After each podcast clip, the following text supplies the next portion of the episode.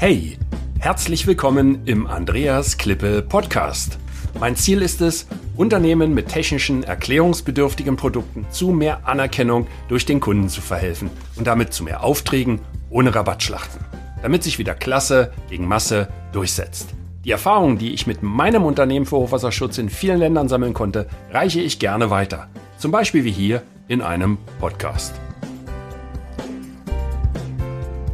Ja, hier geht es in dieser ersten Folge um eine Einführung äh, über den technischen Vertrieb und die Frage, weshalb der technische Vertrieb qualitätsmäßige Top-Produkte oft nicht gegen Billigheimer am Markt verkaufen kann oder nur zu schlechter Marge. Ähm, es gab die Zeit, wo Geiz ist geil eingeführt wurde. Meiner Meinung nach äh, führte das zu einer Ignoranz des Guten, des Schönen, des Besseren auf den Punkt gebracht, des Hochwertigeren. Und äh, es führt dazu, dass äh, Anbieter guter Produkte, guter technischer Produkte, wir sagen auch erklärungsbedürftiger Produkte oder erklärungsbedürftiger Investitionsgüter, je nachdem, äh, was man verkauft, äh, ob es ein B2C oder B2B-Geschäft ähm, ist. Ähm, dort wird es immer schwieriger, sich gegen sogenannte Billigheimer durchzusetzen. Und wenn das gelingt, dann oft zu Lasten der Marge. Und jeder Unternehmer ähm, weiß, dass das direkt auf den Deckungsbeitrag durch, durchzieht. Ich meine, das weiß nicht nur der Unternehmer, das weiß auch ein guter Manager. Das sollten aber auch die Vertriebsleute wissen. Und ich war selber lang genug im technischen Vertrieb unterwegs. Ähm, also äh, ich kann sagen, das ist oft nicht so weit verbreitet und man neigt dann doch dazu, schnell mal einen Abschluss zu machen. Äh, es hängt dann sicherlich auch davon ab, äh, ja, welche Vereinbarung man hinsichtlich äh, der Provisionen hat hat, ob da der Deckungsbeitrag eine Rolle spielt oder nicht. Aber darum soll es jetzt gar nicht gehen. Das ist ja die erste Folge des äh, Andreas Klippe Podcast Technischer Vertrieb. Und äh, ich, ich sagte es schon, es, es geht natürlich äh, zum einen um Billigheimer, ähm, um bessere Qualität, besseren Service, mehr Referenzen. Ähm, das kann sein, dass genau das der Unterschied ist. Ähm, das kann durchaus sein, dass Sie mit Ihren besseren Produkten unendlich viele technische Referenzen haben. Aber ich habe das oft genug erlebt in meiner äh, Laufbahn, dass äh, die Anbieter so überzeugt von ihren Produkten sind, dass sie ganz vergessen haben, das alles mal aufzuschreiben. Sprich, in einer Liste zusammenzustellen, Case Studies zu machen, das zu dokumentieren. Ich bekomme immer wieder Fotos von Anlagen, die nicht, die, die nicht nachvollziehbar sind. Also da steht weder drauf, wann das Foto gemacht wurde, ähm, wer es gemacht hat, das äh, hat dann auch spielt eine Rolle äh, aufs, äh, zum Copyright ähm, und was dort auf dem Foto zu sehen ist und äh, was der Hintergrund ist. Wäre vielleicht mal ganz wichtig. Und dann hat man schon eigentlich alle Angaben, um eine gute Case Study zu machen. Auch so etwas wie vorher, hinterher kann man gut machen. Und das sind, das machen manche Billigheimer, ich nenne die jetzt mal so, ähm, äh, einfach besser. Ja, wir brauchen auch nur nach Amerika zu gucken. Ähm, was Marketing angeht, sind die Amerikaner uns einfach meilenweit voraus ähm, hier im deutschsprachigen Raum. Und ähm, ähm, ähm also ich habe für ein Unternehmen in, in der Schweiz ja lange Zeit gearbeitet, für Sulzer Chemtech äh, früher. Und ähm, äh, das ist ein erstklassiges Unternehmen gewesen. Ich denke mal immer noch. Und ähm, aber mit dem Marketing, da, da war das auch nicht so weit her. Da äh, haben die Amerikaner das einfach besser drauf. Aber das soll gar nicht das Thema sein. Die Frage ist ja, was macht den Unterschied und weshalb bringt der Kunde denn keine Wertschätzung einem gegenüber äh, mehr entgegen und wes wes weshalb verkauft er einfach nicht?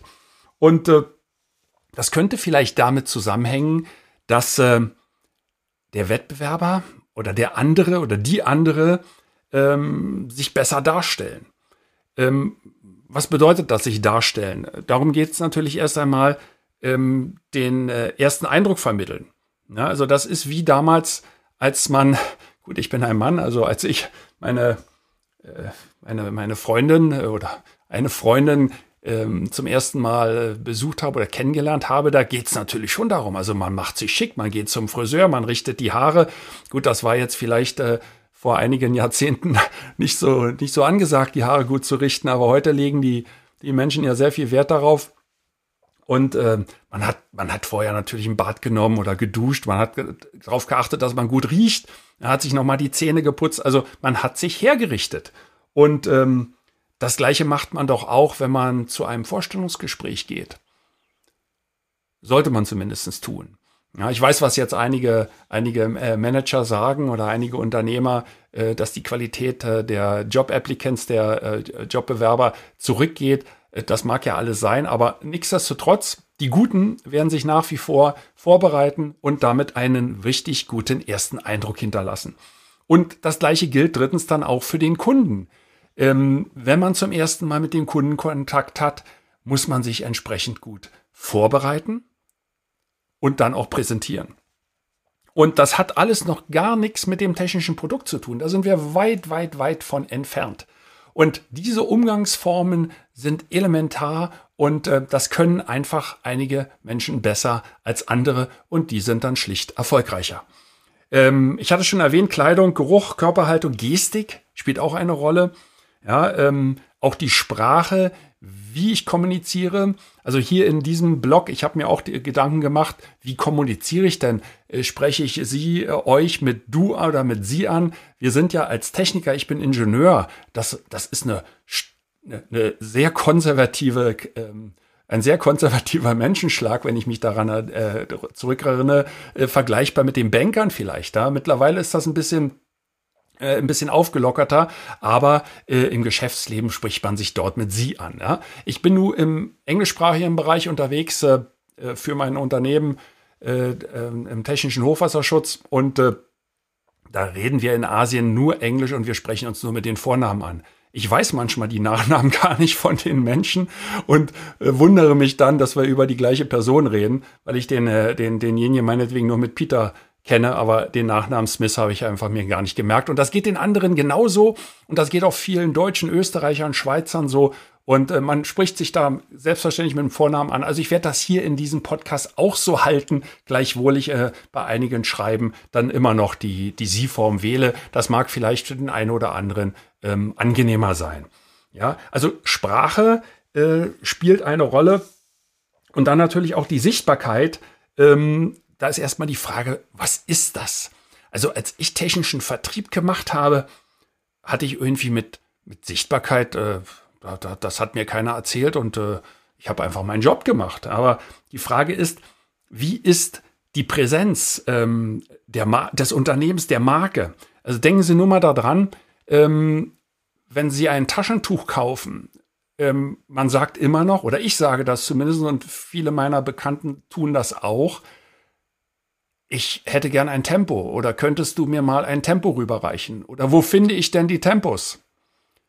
Ja, ich kaufe dann vielleicht ein ganz anderes Produkt. Ja, aber das hat sich halt eingebrannt. Das gleiche gilt für Handys. Man sagt, ähm, wo ist denn dein iPhone? Dabei hat derjenige ein, Smart, äh, ein, ein Galaxy oder, oder etwas anderes. Ja, ähm, bei der Coca, äh, bei der Coca-Cola ist es die Coke. Ja, es kann aber eine Pepsi-Cola sein oder etwas anderes. Ähm, äh, zum anderen ist es natürlich das ähm, Erscheinen und ähm, da ist die Frage, wie tritt man auf? Wie tretet ihr, wie treten Sie auf ähm, am Markt? Ähm, ist es das Unternehmen, das im Vordergrund steht? Also in meinem Fall, als ich damals als äh, Vertriebsingenieur, als junger Vertriebsingenieur bei Sulzer Chemtech gearbeitet hatte, war natürlich Sulzer Chemtech das Unternehmen. Also kein, kein Kunde wusste, wer der Vorstandschef war. Also da hatten wir ja selbst Schwierigkeiten mit. Ja. Und ähm, der saß im Wintertor und man ab und zu hat man den mal gesehen, aber äh, und auch den, den Konzernchef des Sulzer, der Sulzer AG, den kannte man schlicht nicht. Also die Insider natürlich, aber draußen am Markt war das unbekannt. Oder, oder kennen Sie den Vorstandsvorsitzenden derzeit von Volkswagen? Also ich muss passen in dem Augenblick.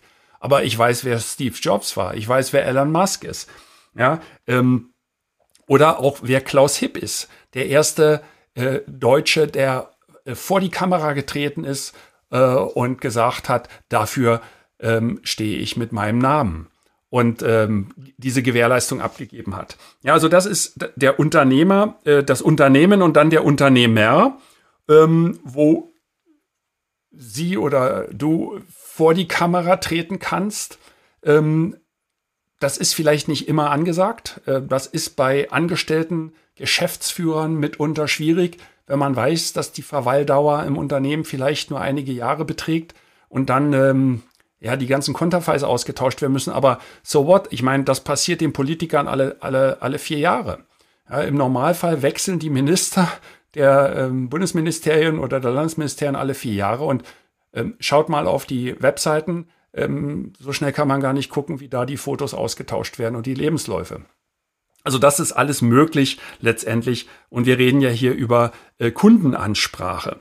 Ähm, dann kann, als drittes, ich hatte gesagt, das Unternehmen kann im Vordergrund stehen, die Person, der Chef, aber auch natürlich das Produkt.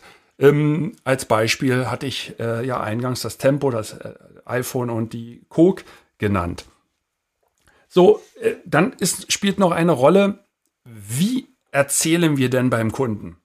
Und was erzählen wir dort? Also meist ist es ja so, dass technisch, technisch gesprochen wird.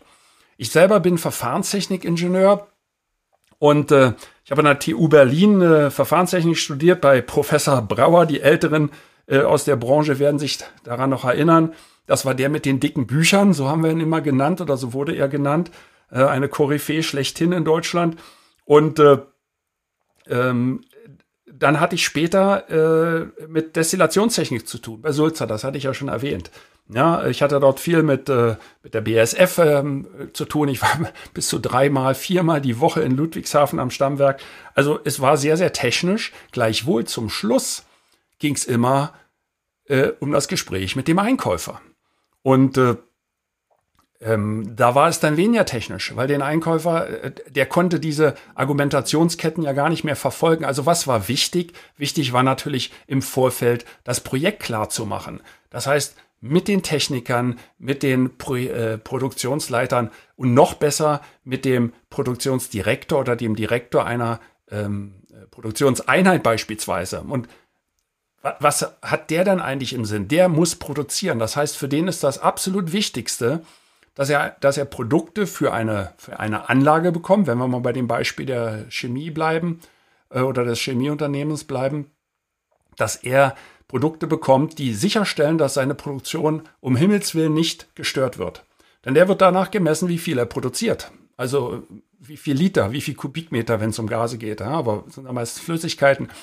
Also daran wird er gemessen. Und äh, insofern spielt der Investitionspreis eine untergeordnete Rolle. Der will Sicherheit. Das heißt, man muss ihm dieses Gefühl der Sicherheit vermitteln und diese Triggerpunkte vorher finden und wissen, mit wem man dort redet. Nun, äh, ähm, äh, im Anlagenbau, in dem ich auch tätig war, ähm, wo es dann um Behälterbau ging, Rohrleitungsbau und dergleichen, ähm, war es ähnlich. Es wurde eigentlich nur über technische Blätter diskutiert und über nichts anderes.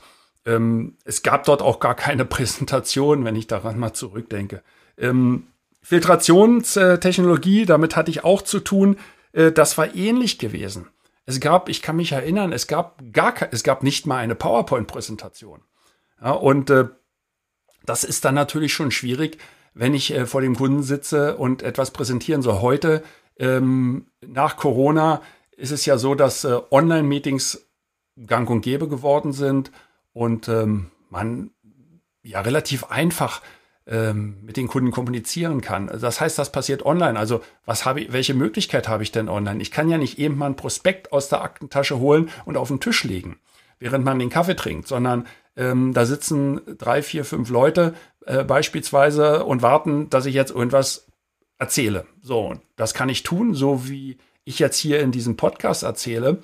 Und ihr seht mich ja nicht, aber ähm, ich kann nichts zeigen. Und das menschliche Gehirn reagiert einfach besser auf Bilder. Und es reagiert noch besser auf Videos.